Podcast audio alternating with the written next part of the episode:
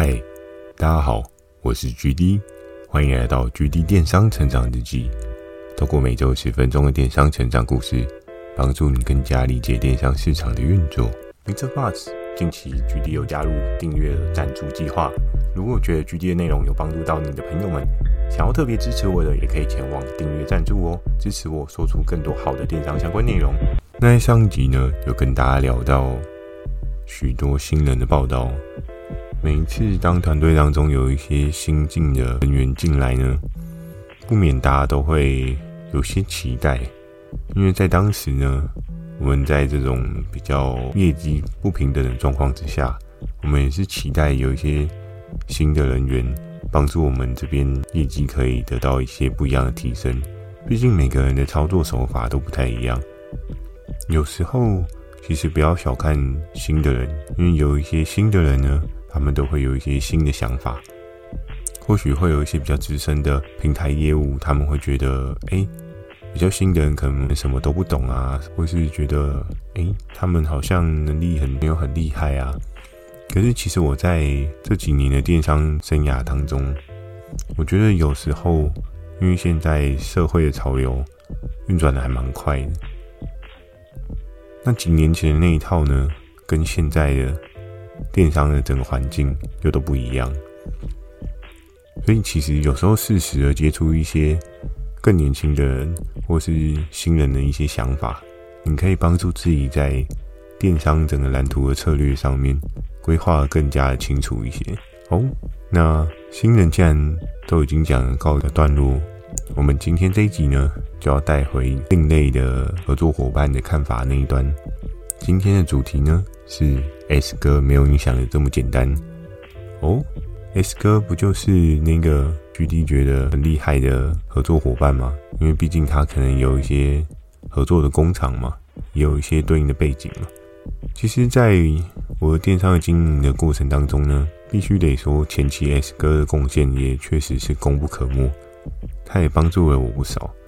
但其实，在一次一次的合作关系当中呢，我也渐渐的抽丝剥茧，发现了一些可能一开始我没有注意到的事情。因为在当时呢，其实大学姐将 S 哥的这个 account 交给我的时候，他其实并没有很明白的跟我讲 S 哥现在在整个合作关系链的状况，所以其实我会保持着一个。我们的合作是从一开始到现在都很相对专注性的合作，而非发展性的合作。那当然初期的时候，S 哥也真的是很挺我，没有错。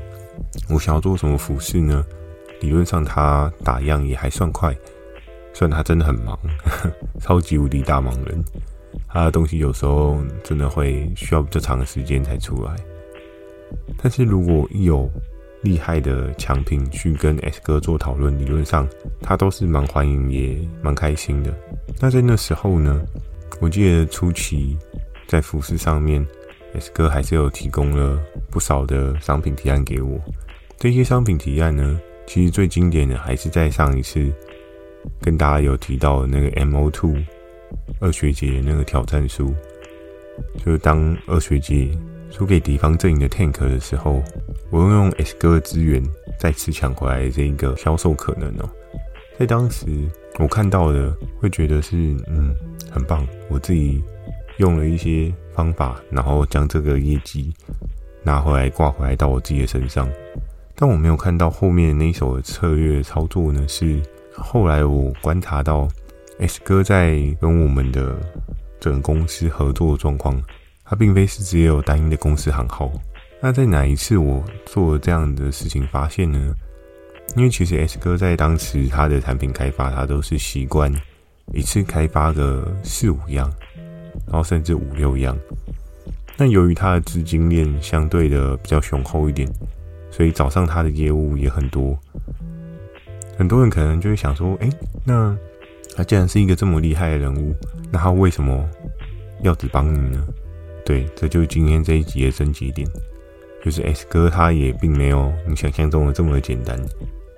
他其实，在公司的经营的状况之下呢，他多开了另外一间，他原本就已经有开了另外一间是跟 Tank 合作哦，原来是一个两面手法，两边他都有对应的人脉，两边他都有对应的人可以去做事情。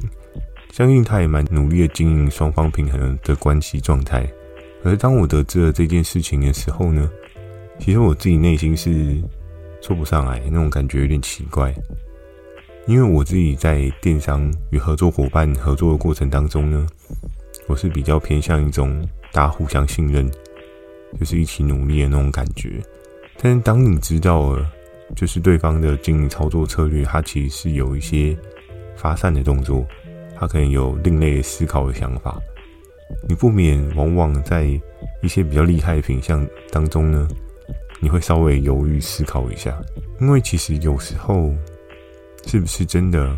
你是不是给他对应的讯息，然后你可以拿到你想要的状况？这种事情是很难说的。当然，在上一次的那个运动裤的大战当中呢，确实我赢了 Tank。可是，其实我后续也陆陆续续的观察到了一件事情是，其实有一些开发的品相，S 哥可能反倒是先跟 Tank 讨论过后，剩下的品相才是我的。哦。呵 呵这种感觉就嗯怪怪的，对不对？就觉得诶，怎么会就是有点吃人家剩下的？那在那时候，S 哥的影分身之术呢，只有这样子吗？其实不仅仅只是这样，因为在当时候呢，大学姐她离开的时候，嗯，可能是想说希望帮助我这个新人一把吧。所以她介绍 S 哥给我，那我也确实蛮谢谢他当时的这个动作。但非常有趣的是，后续大学姐她也帮 P 哥跟 S 哥牵了一条线。然后在当时，我就想说，嗯，这是一个僧多粥少的状况。S 哥原本他开发的品项，可能假设只有我跟 Tank 我们两个人在做一个沟通讨论。那可能尽可能的维持到三方平衡的状态。但非常有趣的是，在后续的状况之下，拼哥也进来淌了这个浑水，然后我就想说，嗯，从三角恋发生的，就是延伸出了这种四角关系。然后我就想说，哦，天哪，那这样子的话，该怎么样继续持续操作？所以，其实，在整个过程当中啊，我觉得这是一个说不上来，觉得蛮混乱的一一种经营关系。因为你今天提供的对应的商品的 know how，甚至是一些产品的优化，甚至是帮助这个合作伙伴变得更好这件事情，你要思考到的是，你同时也帮助到一个你的敌人，一个你的同阵营的队友。但如果严格来说的话，应该两个都算是你的竞争对手，所以其实，在当时呢，我对 S 哥的定位就开始有一些不一样的看法哦，就包含其实之前 W 姐她可能也有开了另外一家分公司给 SK 一样的概念哦。其实我自己个人，我是对，我觉得其实合作伙伴他要开分公司去节税这件事情，我觉得是很合理的。可是不开在同一个人身上的时候，不免。就会思考到，嗯，是不是我们的关系并没有想象中的这么的坚强，所以其实你才会没有办法全然信任我，而去跟了另外一个平台窗口去开了这个合约哦。那在当时呢，后续 S 哥也还是有，后续其实 S 哥也还是有帮我打了一些蛮强的战役哦，但是我自己内心就会有一个想法，就是可能原本 S 哥在我的。内心排名，他是第一号的打手。我今天出了什么状况啊？我今天有什么样好看跟很厉害的东西啊？我第一个想到的都会是 S 哥。那因为这个关系的复杂化呢，就会变成让我没有那么想要的帮助他变成更好。因为我觉得人或多或少都还是会有一些私心啊，没有办法就是自己持续的付出，然后但是却只拿回对方可能。百分之二十甚至三十的回报，我相信大家付出一就会想要拿到一的回报嘛，这是一个很正常的。当然，如果你可以拿超过一，那就真的是还蛮棒的一件事情啊。可是，就算拿不回一的话，你可能至少也会觉得，那我应该要拿到零点五吧。但是在整个太热的状况之下呢，你可能只剩下零点三。然后，其实，在当时的整个业界 rating 的排名当中呢，三个人当中不用讲，我就是最尾巴的那一个人。所以，真的是你知道那种感觉吗？就是捡完剩菜之后，又再有下一盘剩菜。哎，可能一开始你要想哦，一开始是香喷喷上了五道菜，然后当这五道菜。就是跟 Tank 都选完了，好，他选了两道菜，然后就后面再换 P 哥再选两道菜，然后等到我选最后那道菜的时候呢，哦，我根本没得选啊，而且菜还冷掉了，对不对？这种感觉，哎，说不出来也怪。我觉得在整个电商的经营过程，常常都会有敌人跟朋友的关系一直互相的在转换呢。当开始你可能对对方的信任度是极高极强的。可是你，你能保证在十年后、二十年后，他真的还是你最坚实的朋友吗？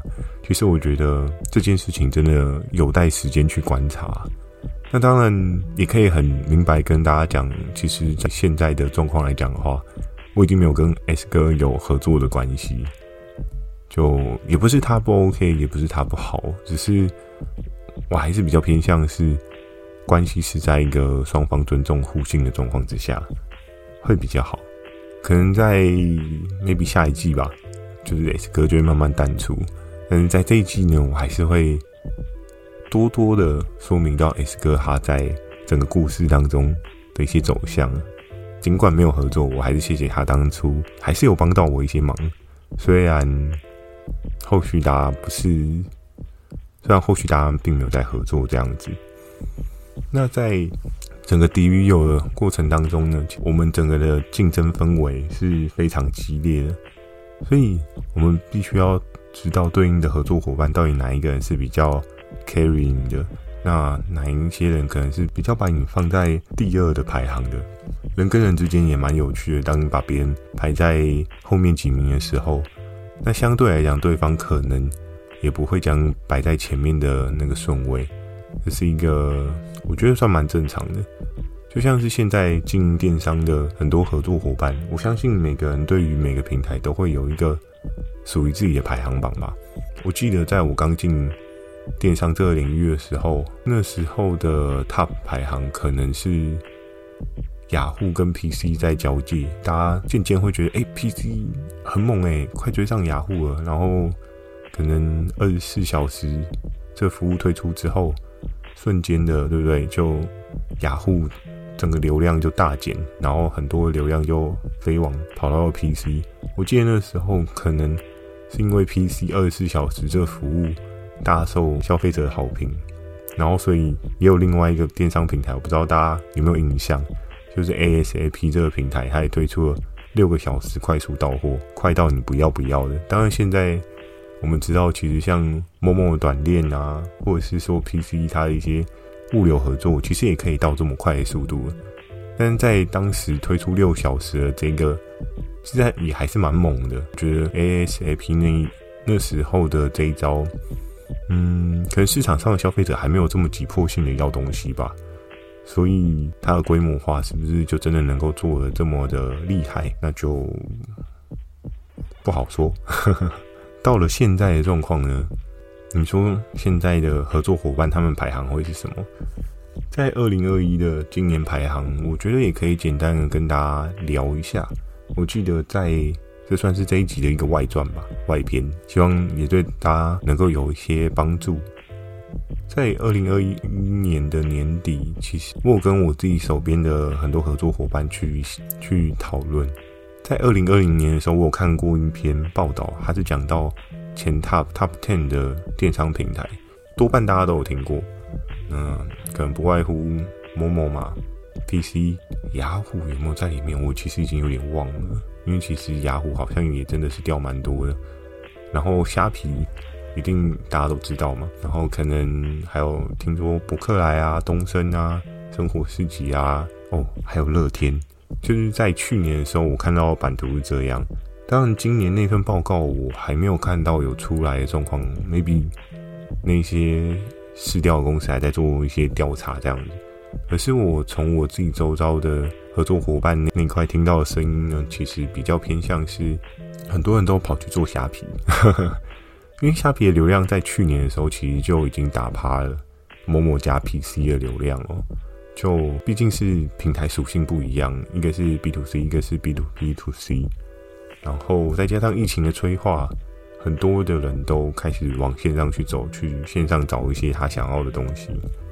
所以，如果我真的要说疫情谁受惠最大，很多人可能的答案都会是 momo，就说哦，你看 momo 它这个上市的资本额多少多少多少，看起来很猛，对不对？其实我觉得真正最大的受益者是虾皮，因为虾皮它用着相对比较低的价格优势呢，真的分食掉很多电商平台他们在这个市场上面的大饼哦。那就更不用讲，可能 PC 跟 momo 也会受到一些影响。所以未来几年的市场会怎么样走向呢？我觉得也不见得会是虾皮一个平台独大。我相信呢，对应的消费受众还是会在特定的区块。那每个平台它其实都会有一个不一样的平台的属性，然后包含它的受众对应的年龄哦。而我们可以看到比较年轻一辈的，包含我周遭的可能三十岁以下的人。真的大多数都是在虾皮。那在这一次疫情过程当中呢，我觉得虾皮应该也不小心捞到了一些比较中老年的族群哦，比如说有一些诶中年失业啊、二度就业的人啊，他们可能对资金上面是比较有在做一些计算的，就比较会担心说，诶，那我是不是要多省一点钱，然后去让自己的生活比较没有一些问题。所以其实虾皮也吸到一些比较高单的族群，但相对来讲的话，momo 毕竟它在整个的物流链来讲还是比较强势一点啊。只是会不会有哪一天虾皮的整个物流链也起来，这种东西其实真的也还蛮难说的。